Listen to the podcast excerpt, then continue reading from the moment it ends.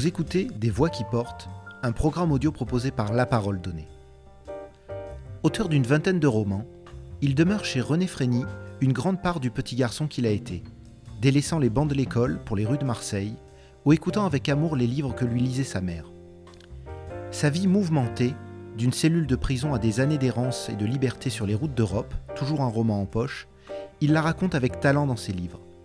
Dans cet entretien, René Frény revient avec nous sur le pouvoir des mots qui lui a permis de transformer l'enfant fuyant l'école qu'il a été en écrivain reconnu et publié dans la prestigieuse collection blanche de Gallimard. Comment vous présentez-vous quand on vous demande qui vous êtes? Je suis resté un marginal, un rebelle, euh, je suis resté un minot de Marseille. je, dis toujours que je n'ai jamais lâché la main de l'enfant que j'ai été. Et je sens ça quand j'écris, quand je lis. Les émotions les plus anciennes, celles de mon enfance à Marseille, remontent en moi, dont je suis resté un enfant, mais pas uniquement quand j'écris, surtout quand j'écris, parce que je pense que je trempe ma plume dans ces émotions-là, très anciennes, mais qui ont été les plus violentes. Mais, je reste un enfant de Marseille, c'est-à-dire un rebelle. Euh, parce que les enfants se moquaient de moi, j'avais des lunettes, on m'appelait quatre-œil. Donc pour ne plus être quatre-œil, j'ai jeté ces lunettes et je suis revenu à l'école sans y voir. Et quand on n'y voit pas, on ne peut pas faire d'études. Donc quand le maître m'interrogeait pour lire à haute voix, comme je n'y voyais pas, je faisais semblant de lire quelques mots, mais les enfants riaient parce que je, je n'apprenais toujours pas à lire. On me mettait dans le couloir, et un enfant qui grandit dans le couloir reste toute sa vie dans le couloir. Un enfant qui est rejeté par les autres parce qu'il est bossu, ou parce qu'il est trop gros, ou parce qu'il est bègue, il reste toujours un peu bègue, même lorsqu'il est guéri. Donc je suis resté un enfant dans le couloir, un enfant rebelle, j'ai pris l'école en horreur, j'ai rejeté l'école, et j'ai grandi dans les rues avec les, rebelles qui avaient tous une raison de rejeter l'école. Euh, les uns n'étaient pas bons à l'école, d'autres, ça les ennuyait profondément, ils étaient instables, ils aimaient la liberté. Et donc j'ai pris goût à cette liberté de la rue. Dès que je n'allais pas à l'école, j'hésitais tous les matins. Après, ça a été le collège. J'y vais, j'y vais pas, j'y vais, j'y vais pas. Et souvent, je n'y allais pas. Et dès que je faisais demi-tour face à la liberté, face à la rue, face à la mer, je me sentais libre et heureux, léger. Sommes-nous dans un lieu où vous avez l'habitude d'écrire? J'ai écrit un peu partout dans ma vie. Il y a un demi-siècle que j'écris et contrairement à certains intellectuels qui ont toujours vécu dans un bureau, moi j'ai lu tous mes livres dans des paysages différents et j'ai écrit tous mes romans dans des lieux différents dans des chambres, dans des hôtels. Maintenant, je vis ici, chez ma compagne. Euh, elle a hérité de cette petite, petite maison entre une colline et une rivière. Et je vis avec elle parce qu'elle est là depuis cinq ans. Ses parents sont morts, qui étaient maraîchers. Mais j'ai écrit partout. Et euh, c'est ce qui fait que je continue à aimer cette liberté, cette errance, parce que euh, quand j'étais enfant, je traînais dans les rues, mais aujourd'hui, j'aime bien marcher partout dans ces collines derrière chez nous, mais j'ai marché durant toute ma vie et j'ai écrit partout. Chaque livre, je l'ai découvert sur un banc public, euh, dans une chambre, chez des amis, dans une bibliothèque, parfois par terre, sur un banc public. Donc, mes professeurs sont tous les écrivains que j'ai lus.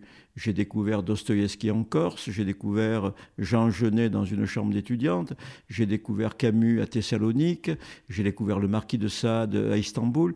Donc toutes mes découvertes de lecteurs, je les ai faites euh, à travers l'Europe et même le Moyen-Orient.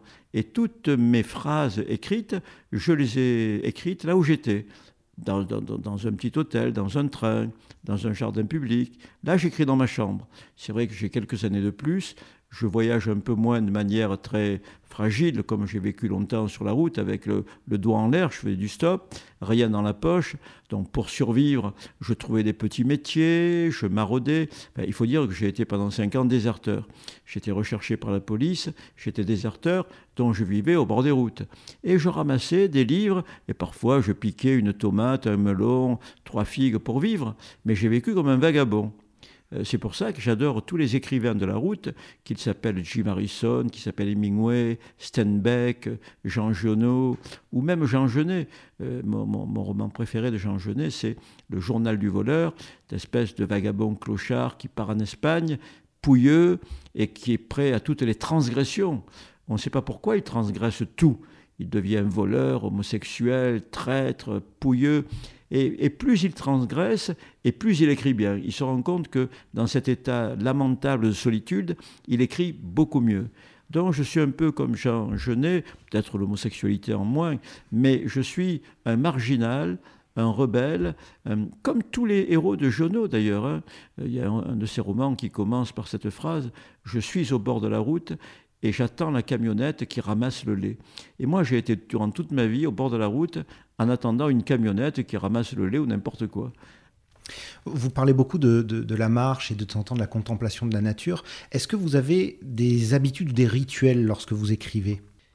Le rituel, je dirais que comme mon cahier me fait peur, de plus en plus peur, mes stylos me font peur, quand j'écrivais pour ma poubelle, parce que personne ne voulait de mes manuscrits, quand j'avais 30 ans, j'écrivais, euh, tout en étant infirmier en psychiatrie, ou ensuite quand je me suis réfugié dans un cabanon de Manosque que l'on me prêtait euh, pour ne plus avoir de loyer.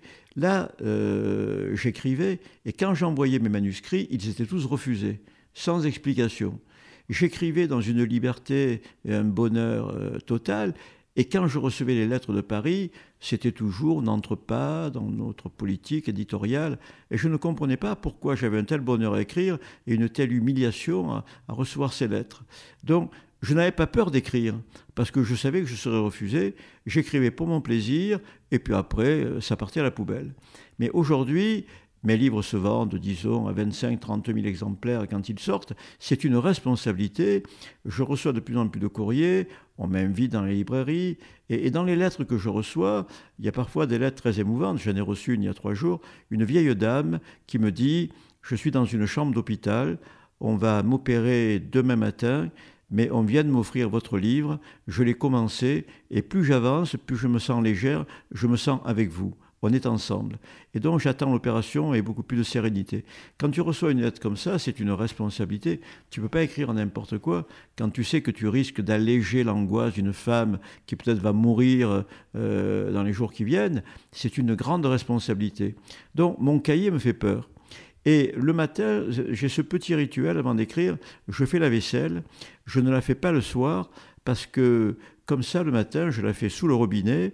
Euh, je n'utilise pas la machine à laver la vaisselle.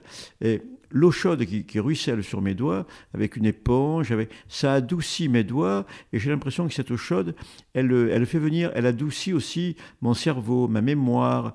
Toutes mes idées reviennent. Et si ça ne suffit pas, je quitte l'éponge et je pars marcher dans les collines.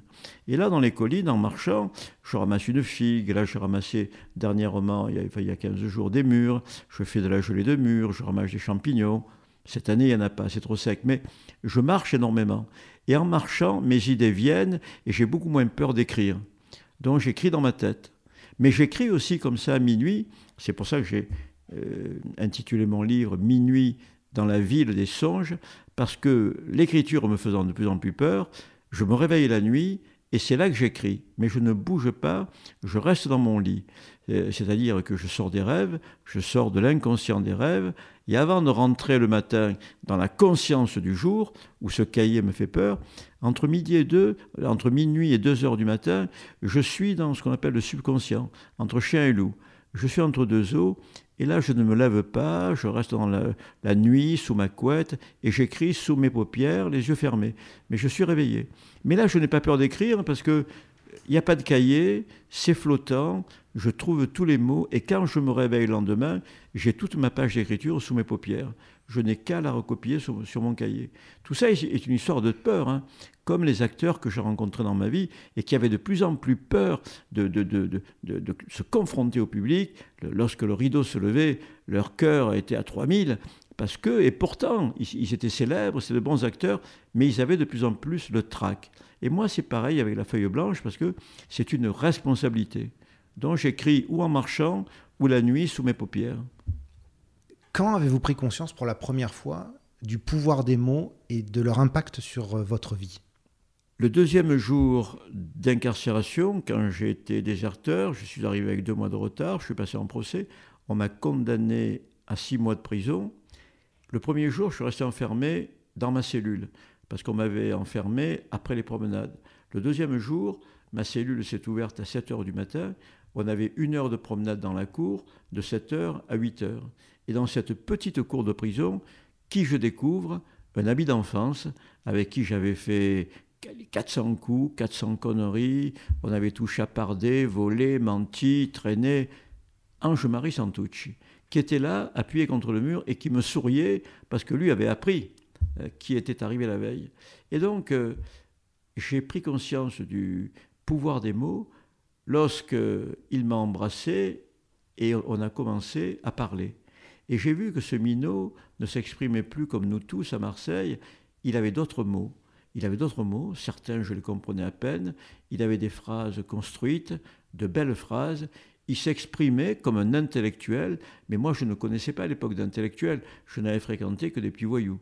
Et lui s'exprimait comme un intellectuel. Il avait des mots savants, et je lui ai dit, mais où tu as trouvé ces mots? Il m'a dit, euh, j'ai fait un braquage à Marseille, on m'a mis un peu aux petites baumettes, et puis ensuite mon père m'a obligé à m'engager. Et il y a deux ans, je suis en prison à l'armée. Il y a deux ans que je lis tous les jours, 8 heures par jour. Et il avait lu des centaines de livres.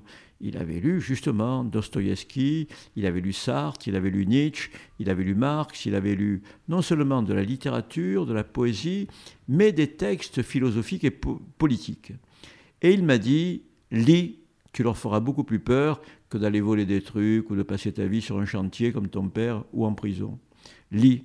Et j'ai fait comme lui. Dès le lendemain, j'ai commencé à lire, et là, je me suis rendu compte, dans cette cellule, du pouvoir des mots, mais qui n'était pas encore un pouvoir de combat, comme lui, il avait fait des mots un pouvoir de combat, une culture de combat, une culture rebelle.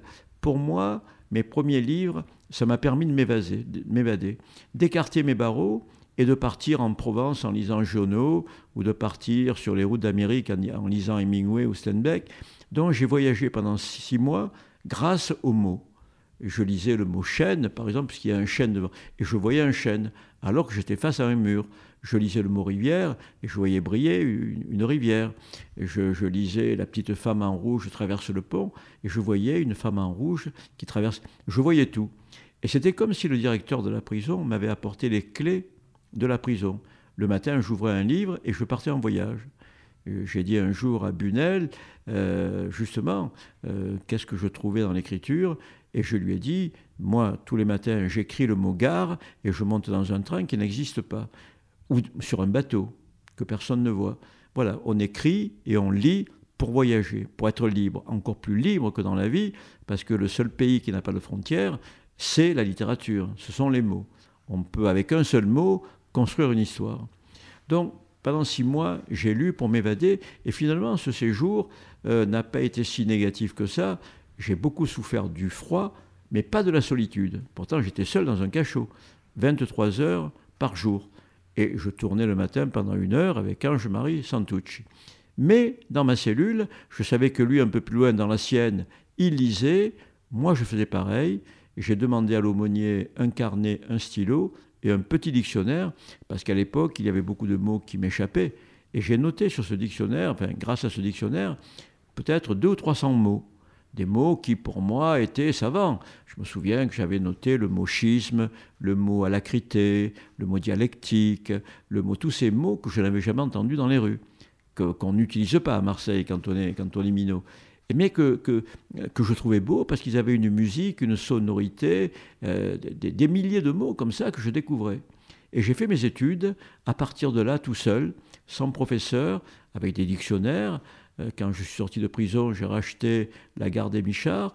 Et chaque fois que je lisais un petit extrait d'un auteur qui me plaisait, je me précipitais chez les bouquinistes, parce que je n'avais pas l'argent pour acheter des livres neufs. Je, trouvais des livres chez les bouquinistes. Et j'ai continué mes universités au bord des routes, en lisant tous ces auteurs euh, et ces livres aussi où on parlait d'eux. Votre œuvre évoque régulièrement les, figures du, passé, des figures importantes de votre vie. Dans quelle mesure les mots ont-ils le pouvoir, à défaut de ramener nos disparus à la vie, de prolonger la conversation qu'on a avec eux? Quand ma mère est morte, j'ai interrompu un livre parce que j'avais tellement souffert pendant cinq mois. J'allais la voir tous les jours à l'hôpital le soir. Elle ne pouvait plus se nourrir seule, elle avait un cancer avancé. Je la nourrissais, je la coiffais, j'essayais de, lui faire passer un bon moment, un peu de douceur. Et quand je sortais dans le parc de l'hôpital, j'éclatais un sanglot, bien entendu. Je m'étais retenu pendant deux heures avec elle et j'éclatais en sanglots. Ça a été les cinq mois les plus difficiles de ma vie. Et puis elle est morte. Et pendant plusieurs mois, j'ai cessé d'écrire, mais je n'avais plus envie du tout d'écrire. Et quelques mois plus tard, j'ai ouvert un cahier neuf et j'ai écrit le mot maman. Mais je l'ai écrit plusieurs fois, peut-être sur toute la page. Maman, maman, maman, maman. Je n'ai écrit que ce mot, maman. Et à partir de là, j'ai commencé un texte qui commençait comme ça. Depuis que ma mère est morte, je ne tue plus les mouches. Parce que depuis qu'elle était morte, je respectais tout ce qui est vivant. Une fourmi, une abeille, une mouche. Je, ne touchais plus les insectes parce que je pensais qu'elle revenait me voir à travers ces êtres vivants. Tous ceux qui traversaient ma cuisine, je ne tuais plus rien. Et là, depuis que ma mère est morte, je ne tue plus les mouches. J'ai commencé un livre qui était un récit de mon enfance avec elle, quand j'étais si heureux. Elle m'a mené voir un film de Charlot, puis on mangeait un chou à la crème en haut de la canebière. Quand je tenais la main de ma mère, rien ne pouvait m'arriver. Et, je crois que jusqu'à son dernier souffle, rien ne pouvait m'arriver. Mais à partir de sa mort, je me suis senti seul, complètement seul sur cette terre. Et en lui écrivant, je l'ai ramenée vers moi, elle m'a répondu, elle m'a même dicté certaines phrases que, que, je recopiais sur mon cahier. Elle était sur mon épaule, comme quand j'étais enfant et que j'essayais de faire des devoirs et qu'elle m'aidait. Sachant que j'avais mauvaise vue, que je n'avais pas euh, lu la leçon sur le livre, elle m'aidait. Et j'avais toujours son visage près de moi, j'avais son parfum, j'avais sa douceur, j'avais et elle me dictait des choses que je et ce livre est paru, c'est un livre qui s'appelle Elle danse dans le noir. C'est un livre qui m'a ramené non seulement la voix de ma mère, le regard, de, toute sa douceur, la confiance qu'elle a déposée en moi. Donc ce livre-là a ramené une maman. Alors bien sûr que euh, ma mère est revenue pour moi. Chaque fois que j'écrivais un mot, elle était là. Les autres euh, ne la voient pas, ne l'ont pas connue, peu connue. Mais je pense qu'avec des mots, quand on raconte la vie de quelqu'un, cette personne devient un peu immortelle. Tant qu'elle est dans le cœur de certaines personnes, elle n'est pas morte. Donc c'est la puissance des mots. Je ne vois pas comment j'aurais pu ramener ma mère de l'au-delà, la faire sortir d'un petit cimetière qui est pas loin d'ici, pour vivre un peu avec elle tous les jours. Je continue à bavarder avec elle, à lui poser des questions, elle me conseille, comme elle l'a toujours fait. Mais si je n'avais pas eu les mots, je vois pas comment j'aurais pu la ramener vers moi. On vous connaît pour en partie les ateliers d'écriture que vous animez en prison. Giono, dans, ses notes sur l'affaire Dominici et plus récemment euh, l'écrivain Dimitri Ouchombori, pointe la carence de mots de certains accusés face euh, à l'institution judiciaire. Comment les mots peuvent-ils parfois revêtir la fonction de bouclier quand on les possède ou nous laisser vulnérables quand on en manque? Oui, Giono était derrière le président euh, dans, ce palais de justice où j'ai été jugé moi-même en, 2014 et où j'ai été relaxé après dix ans de, harcèlement, dont j'étais dans ces boiseries euh, que Giono a connues, que les Dominici ont connues. Et il a très bien vu ce qui se passait. Quand le président posait des questions aux vieux Dominici, il faisait semblant de ne pas comprendre. Mais enfin, Giono explique que c'est un, vieux malin, un vieux roublard, et qu'il comprenait très bien. Il répondait à certaines questions faciles, les questions un peu embêtantes, il faisait semblant de ne pas comprendre. Mais parce que le paysan était rusé, c'était un renard. Donc, euh, quand le président lui a dit Êtes-vous allé au pont? parce qu'on avait trouvé la petite euh, morte sur le pont, euh, ça l'a vraiment embêté, le père Dominici. Il a dit Non, il n'y a pas d'aller au pont. Euh, non, je vous demande si vous êtes allé au pont. Je vous dis qu'il n'y a pas d'aller au pont. Il a fait semblant de. Alors, euh, euh, il lui a reposé une troisième fois et le vieux Dominici a répondu Non, j'y suis pas été. Parce qu'ici, on dit comme ça, j'y suis pas été. Et, donc, Giono a très bien compris l'imagination du vieux, du, vieux paysan. Et ce que je constate, moi, depuis 30 euh, ans, dans les prisons, c'est que oui, c'est parce qu'ils s'expriment avec 200 euh, mots qu'ils sont en prison. C'est-à-dire que quand on n'a pas les mots pour avoir un métier correct, on commence des petits métiers, on se nourrit mal, ce sont des métiers difficiles, et on bascule très facilement dans le banditisme. Euh, le trafic, le banditisme, les règlements de compte, enfin, il y a une ascension dans le crime et l'argent facile. Et donc ces gens-là se débrouillent comme ils peuvent sans les mots, mais bien entendu, quand on n'a pas les mots et quand on se débrouille comme ça, on finit toujours en prison. Et on passe une partie de sa vie en prison. Alors que ceux qui ont les mots, vous parliez de boucliers, euh, les gens qui nous gouvernent, les gens qui sont au sommet, les, grands députés, les grands ministres, les grands avocats, les présidents, ils ont les mots. Et c'est eux qui ont le plus de mots, qui ont les mots les plus efficaces, qui ont les mots, toute cette dialectique du langage, ils la possèdent. Et c'est pour ça ils ne sont pas très beaux souvent, ils ne sont pas très costauds, mais ils sont malins et ils ont les mots. Et je me suis rendu compte, euh, justement, quand Ange Marie en prison m'a dit Il te faut les mots, que le grand pouvoir dans nos sociétés, c'était les mots. Alors bien sûr, quand on est une femme et qu'on est une très belle, très belle femme, c'est un pouvoir. L'esthétique, la beauté, euh, c'est un pouvoir. Mais pour nous, les hommes, euh, sauf nous aussi quand on est très très beau. Pour nous les hommes, le pouvoir le plus facile à obtenir, c'est le langage, c'est les mots. Euh, quand on veut réussir sa vie ou sa carrière. Mais moi j'ai réussi ma vie grâce aux mots. C'est-à-dire, je fais le métier euh, qui me plaît, je suis libre grâce aux mots. Si je n'avais pas écrit, qu'est-ce que j'aurais fait? Mon père était peintre en bâtiment, j'aurais peut-être été peintre en bâtiment. Mais les mots m'ont permis de vivre libre. C'est ce que je dis dans tous les lycées, les collèges et les prisons. Euh, aux jeunes qui me disent mais à quoi ça sert d'apprendre à lire, à quoi ça sert la culture? Je leur dis être libre. Sinon, vous irez en prison, vous serez sur un chantier, et c'est très difficile le chantier. Il fait froid l'hiver, très chaud l'été. Donc, euh, certains me comprennent, comprennent que derrière euh, la richesse du langage, il y a aussi la richesse de cette liberté. La vraie richesse, je leur dis, elle n'est pas dans les banques, elle est dans les livres, elle est dans les mots.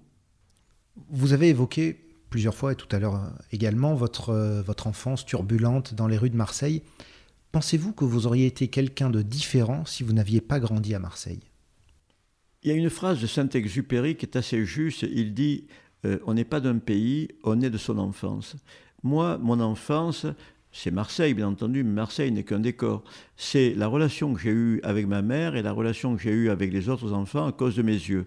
Donc, les enfants se moquaient de moi, mais ils se, seraient moqués de moi sans doute à Glasgow, à Tokyo, à Honolulu ou à Buenos Aires. Ils se seraient moqués de moi. Donc, mon traumatisme, c'est les enfants qui me rejettent parce que j'ai quatre œils. Et puis cette maman qui me donne confiance, qui me voit arriver un jour en pleurant de l'école parce qu'on s'est moqué de moi, et elle me dit Mais René, tu as les plus beaux yeux du monde, tu as des yeux de velours. Et j'ai cru ma mère. Donc d'un côté, il y a les colibés les rires des enfants, et de l'autre côté, il y a la douceur de ma mère, la confiance de cette femme. Donc cette chose-là, cette relation aux autres, je l'aurais vécu n'importe où, ça serait pareil. Marseille est un décor. Alors Marseille en plus, bien sûr, c'est une ville assez rebelle, c'est une ville internationale, c'est un port, tout est possible. On n'a pas la même euh, euh, vision de la délinquance, de la transgression, de la morale, du bien et du mal. Bien sûr que ça ajoute à mes livres euh, une couleur, cette rébellion.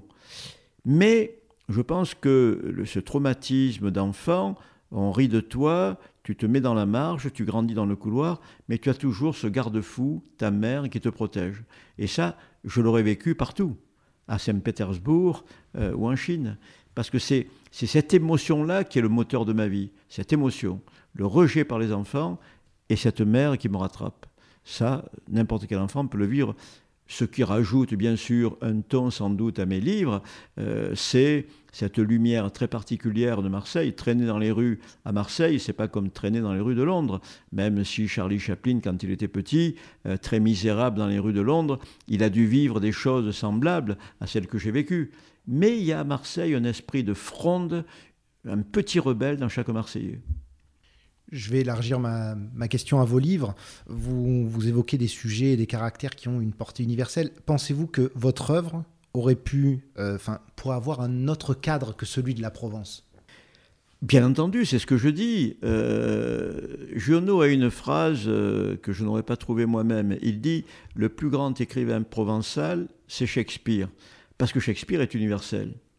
Donc euh, il aurait pu être aussi provençal, puisque en Provence on lit et on comprend Shakespeare, mais en Chine on lit et on comprend Shakespeare. Donc c'est l'universalité d'un texte euh, qui est importante, c'est l'universalité.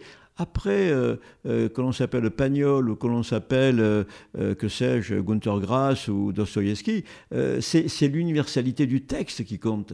Et être universel, c'est tout simplement parler de ses émotions, euh, parce que ça, c'est universel. Tu racontes une anecdote, même si le gars n'a pas vécu dans ta maison, n'a pas grandi dans ton jardin, n'a pas eu la maman, l'émotion que tu racontes, elle est universelle. Une émotion, c'est toutes nos peurs, c'est tous nos désirs, sont nos rêves la nuit. Et, où qu'on soit sur cette planète, on a tous à peu près les mêmes angoisses et les mêmes peurs, la peur de mourir, le besoin de beauté, le besoin d'être aimé, d'aimer. Euh, la, phrase de Camus, euh, c'est une malchance de ne pas être aimé, c'est un grand malheur que de ne pas aimer. Voilà, c'est un grand malheur que de ne pas aimer.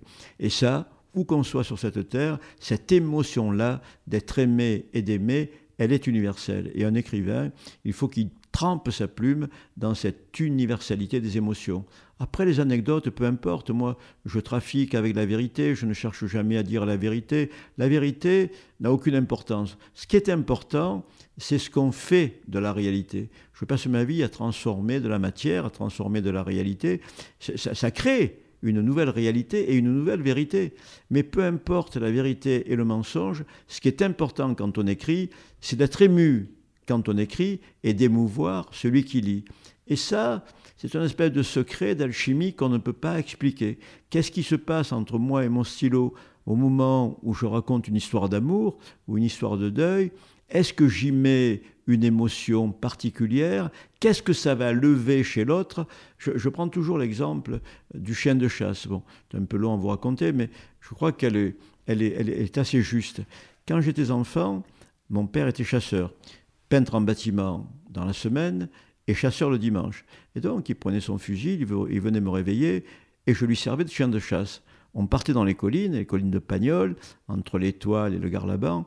Et mon père me disait, tu passes par là, moi par là, et tu fais du bruit, tu aboies, tu fais du bruit, tu me rabats le gibier. Et j'aboyais, j'aboyais, j'étais heureux parce que j'étais libre, c'était l'automne, j'ai toujours été bien dans les forêts, et j'entendais mon père lâcher ses deux coups, pam, pam, et quand je le rejoignais, je me demandais ce qu'il avait attrapé. Il y avait encore quelques perdreaux, quelques lapins pas trop malades, deux, trois beaux lièvres. Je regardais dans son carnier.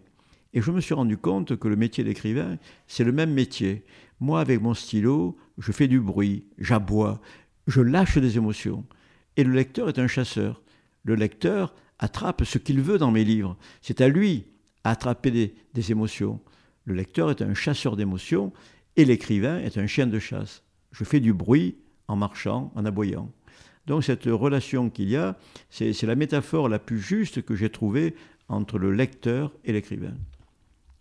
Vous avez parlé de votre euh, angoisse devant, devant votre cahier. Pensez-vous votre euh, inspiration inépuisable? Euh, Ce qui est inépuisable, c'est pour l'instant ma force de vie, ma volonté de vivre, ma joie de vivre. Jusque-là, elle a été inépuisable. Mais je vais commencer à me fatiguer, je vais commencer à vieillir, ma mémoire a déjà eu quelques problèmes avec les noms propres. Donc, euh, je ne sais pas si j'aurai toujours cette énergie de trouver des mots au bord des chemins, au bord des rivières, de les ramasser comme je ramasse des figues, des murs, des champignons. Tant que j'aurai euh, des jambes, des muscles, des nerfs pour aller ramasser des champignons, je trouverai des mots. Je reviens avec des paniers pleins de mots quand il n'y a pas de cèpes, et même quand il y a des cèpes, il y a une partie pour les cèpes, une partie pour les mots. Mais quand je n'aurai plus la force d'aller aux champignons, je crois que je n'aurai plus la force d'écrire non plus. Parce qu'on écrit avec tout son corps. Pour écrire, il faut avoir encore un grand appétit de vie. Je regarde passer les femmes dans les villes. J'arrive de Chambéry. J'ai pris hier mon petit déjeuner dans une rue de Chambéry. Je regardais passer les jeunes filles et les femmes, mais j'étais toujours aussi ébloui. Et si tu n'as pas cet éblouissement face à la beauté, tu ne peux pas raconter la beauté. Et le métier de l'écrivain, c'est quand même raconter la beauté. Avoir envie que tout le monde voit cette beauté. je crois que c'est Dostoïevski qui dit la beauté sauvera le monde, mais s'il n'y a pas cette beauté, comment, comment pourrait-on vivre? Dans un monde qui décline, dans un monde de plus en plus appauvri, pollué, malade, où il fait 25 degrés en automne, euh, où l'été on ne peut plus sortir, où il n'y a plus de neige l'hiver. Les trois rivières qui étaient dans le petit village où je venais l'été ici n'existent plus, elles sont sèches, on a tué les rivières. Donc comment vivre dans ce monde désespérant qui meurt, qui meurt en grande partie à cause de nous?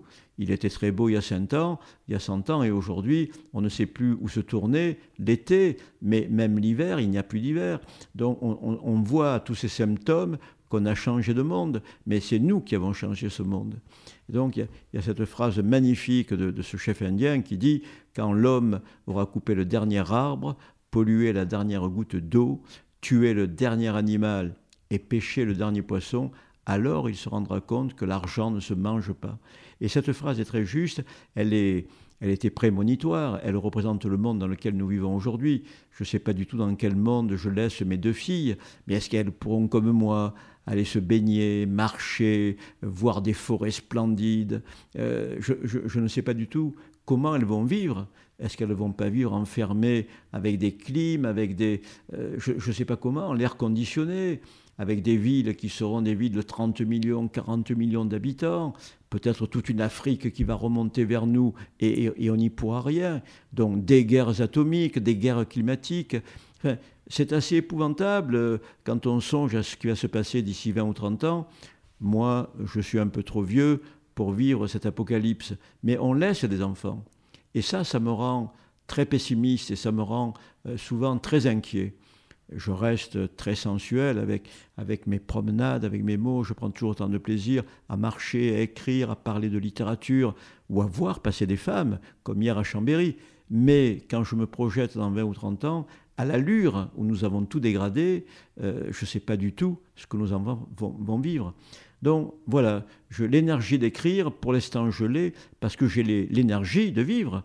Je vis avec une femme éblouissante, elle est belle dedans, elle est belle dehors, elle a un visage merveilleux, elle a un corps merveilleux, j'ai encore un plaisir fou à marcher avec elle, à parler avec elle, à faire l'amour avec elle. Et, donc, euh, je ne sais pas du tout euh, où l'humanité va, alors que nous avons tout dans les mains pour être heureux des paysages extraordinaires, des, histoires d'amour extraordinaires. Moi, avec mes enfants, mes deux filles, j'ai eu une vie extraordinaire. Quel regard portez-vous sur la place de l'écrivain dans la société? Quel rôle pensez-vous avoir à jouer parmi nous? C'est une question que je me suis jamais tellement posée. Euh, en tout cas, je ne suis pas un militant. Je ne suis pas un militant parce que je n'ai pas de vérité. J'ai cherché la vérité pendant dix ans. Dès que j'ai lu mon premier livre dans cette prison militaire, je me suis dit, il y a donc une vérité à découvrir. Et j'ai cherché la vérité surtout dans les livres de philo. Je l'ai cherché chez, Marx et j'ai pensé qu'il avait raison. Je suis devenu pendant 3-4 ans marxiste. Je pensais que la vérité, c'était ce, ce choc entre les classes sociales qu'on appelle la lutte des classes et qui débouche sur la révolution. Il y a toujours eu une lutte entre les pauvres et les puissants, il y a toujours eu des révolutions que ce soit entre les aristocrates et les bourgeois, la bourgeoisie et le prolétariat, et aujourd'hui, un peu différemment, il y a encore une lutte de classe. Mais euh, très vite, j'ai découvert euh, l'existence de l'inconscient chez Freud. Et j'ai lu tout Freud, toute la psychanalyse, et je me suis dit, le vrai moteur de l'humanité, c'est peut-être ce combat entre les classes, mais c'est surtout le combat chacun de nous entre la pulsion et le surmoi, c'est-à-dire le, entre, entre le bien et le mal, le, combat entre nos désirs, qui sont très souvent sexuels, nos désirs et la morale, ce choc euh, qui, qui, euh, qui, va constituer nos névroses, etc. Donc, je me suis dit, la vérité, elle est là. C'est vrai qu'il y a ce combat permanent en nous entre tous les désirs qui passent devant nos yeux et les interdits. Et puis, j'ai découvert Nietzsche cet homme qui danse, cet homme qui est ouvert vers la joie, vers le bonheur, euh, cet homme qui fait danser la vie. Et je me suis dit, c'est lui qui a raison. Il ne se pose aucun problème, ni de lutte de classe, ni d'inconscient. Il se tourne euh, vers la vie, il rejette les interdits et une partie de la religion. Euh, il est vivant, il se tourne vers la vie. Et donc je suis devenu Nietzschéen. Et puis je suis, bon, bref, j'ai changé de vérité très souvent. Et je me suis rendu compte que s'il y avait autant de vérités exceptionnelles, c'est que la vérité unique n'existait pas. S'il y a 100 vérités, c'est qu'il n'y a pas de vérité. C'est qu'il faut se contenter de chaque jour ouvrir ses volets, regarder l'automne, partir se balader, saisir un mot, saisir un livre, regarder une femme. Voilà. Les petits bonheurs, et je pense que Maintenant, mon seul projet dans la vie, c'est de multiplier ces instants de bonheur, de légèreté, d'éblouissement. Et ça me suffit.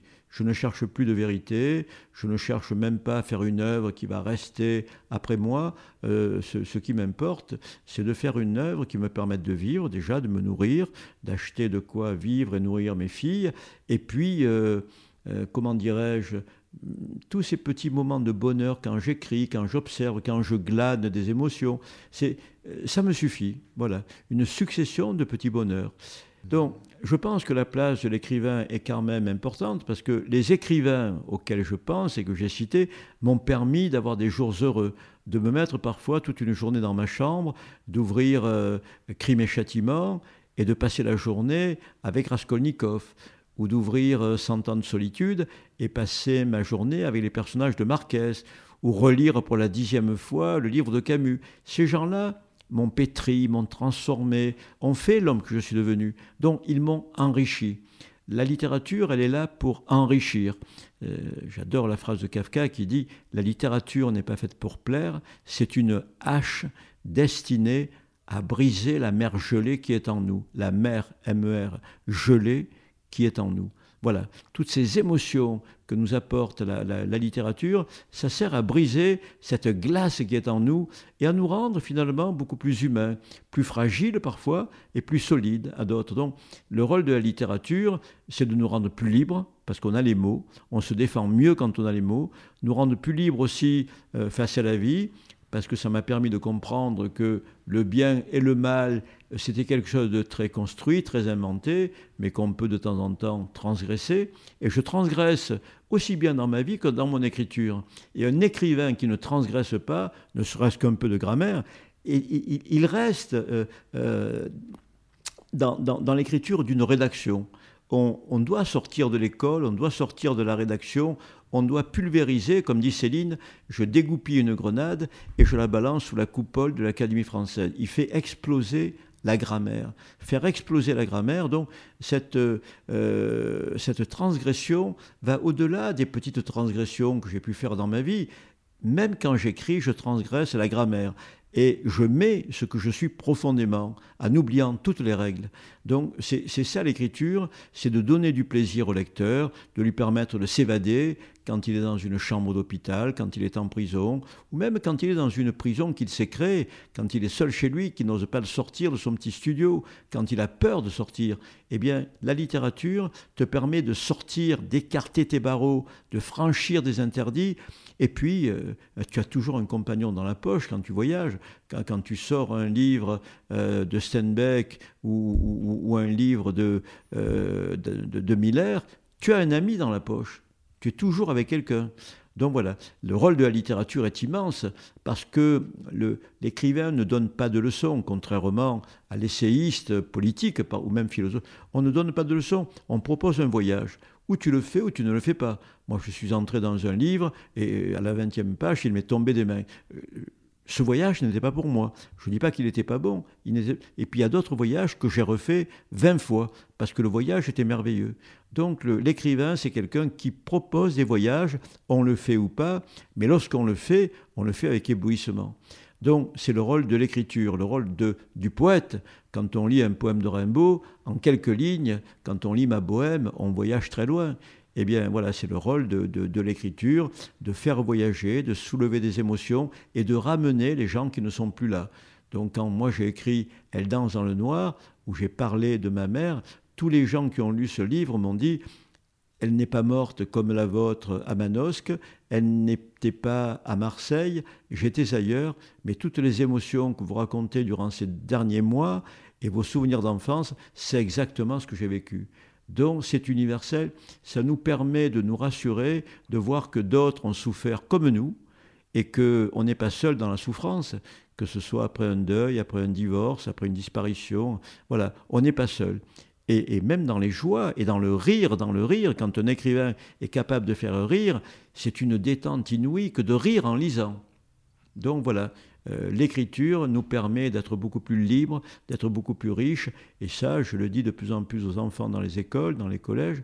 Ils ont une question qu'ils ne me posaient pas avant.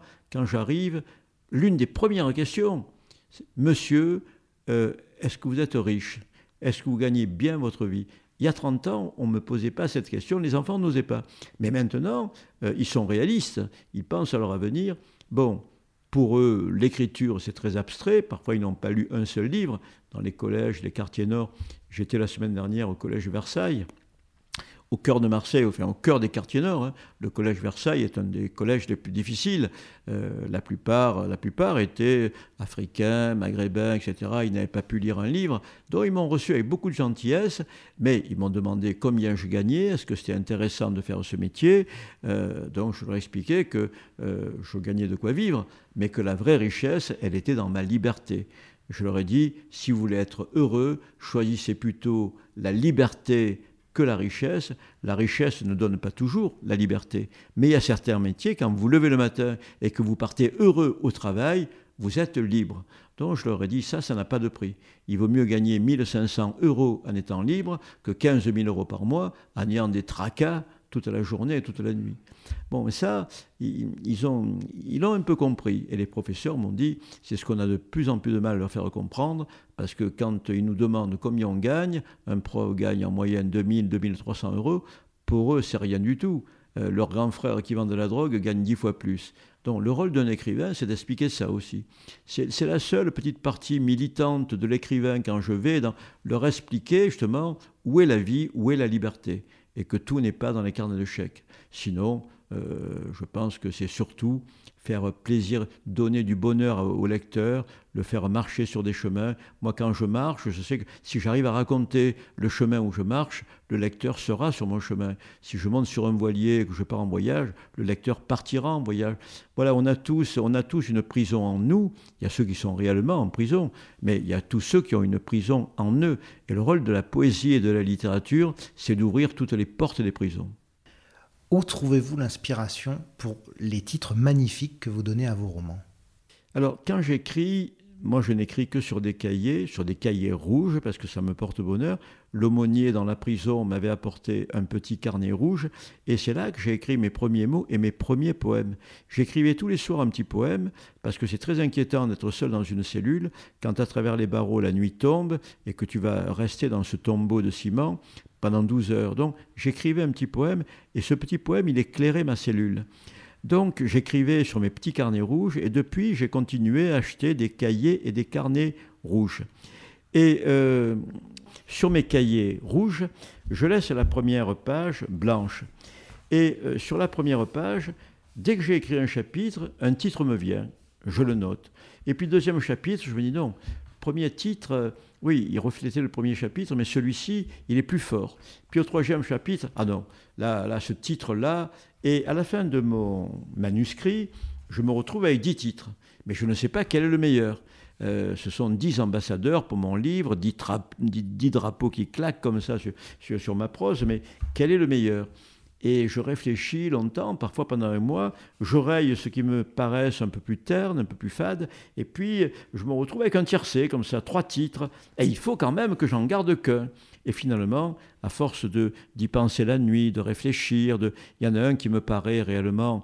Euh, d'ailleurs, j'ai fait ça avec mes deux filles. Quand, euh, quand, mes deux filles étaient dans le ventre de leur mère, j'avais mon cahier, je notais des prénoms de filles, des prénoms qui me plaisaient beaucoup. Euh, Sophie, Isabelle, euh, Carla, euh, bon, bref. Et puis, euh, quand elles arrivaient, je non, voilà, c'est celui-ci. Et puis, au dernier moment, on change de titre, on change de prénom. Moi, quand ma fille est née, la dernière, je voulais l'appeler Camille. Et donc, je suis allé la déclarer à la mairie. Mais quand elle est sortie de l'hôpital, ma femme était fatiguée, je me suis dit, je vais apporter ce bébé euh, à mon père. Mon père était hémiplégique, il était toujours dans son lit à Manosque et je suis monté chez lui avec cet enfant de 50 cm que j'allais lui présenter comme Camille. Mais quand j'arrivais chez mon père, qui était hémiplégique, il chantait toujours une chanson de sa jeunesse, Souviens-toi Marilou, du premier rendez-vous. Et dès que j'entrais chez il bourdonnait cette chanson en permanence.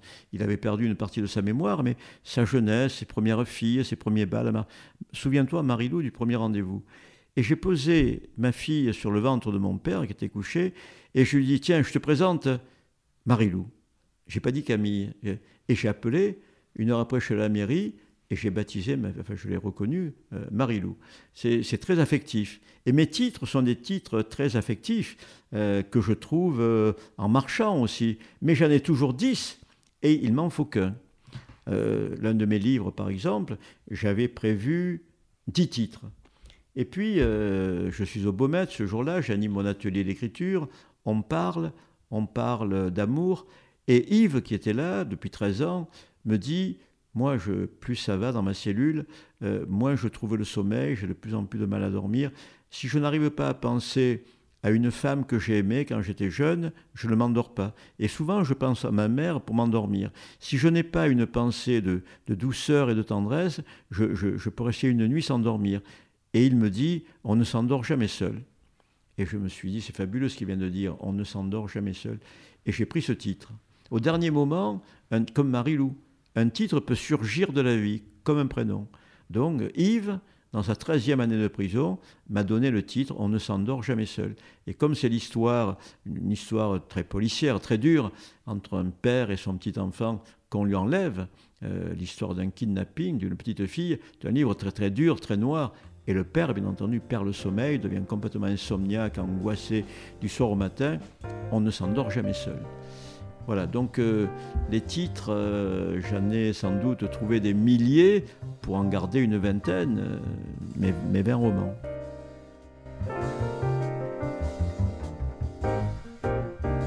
Merci d'avoir écouté cet épisode de La Parole Donnée. Vous pouvez nous suivre sur notre site et nos réseaux sociaux et nous soutenir via notre page Tipeee. À la semaine prochaine!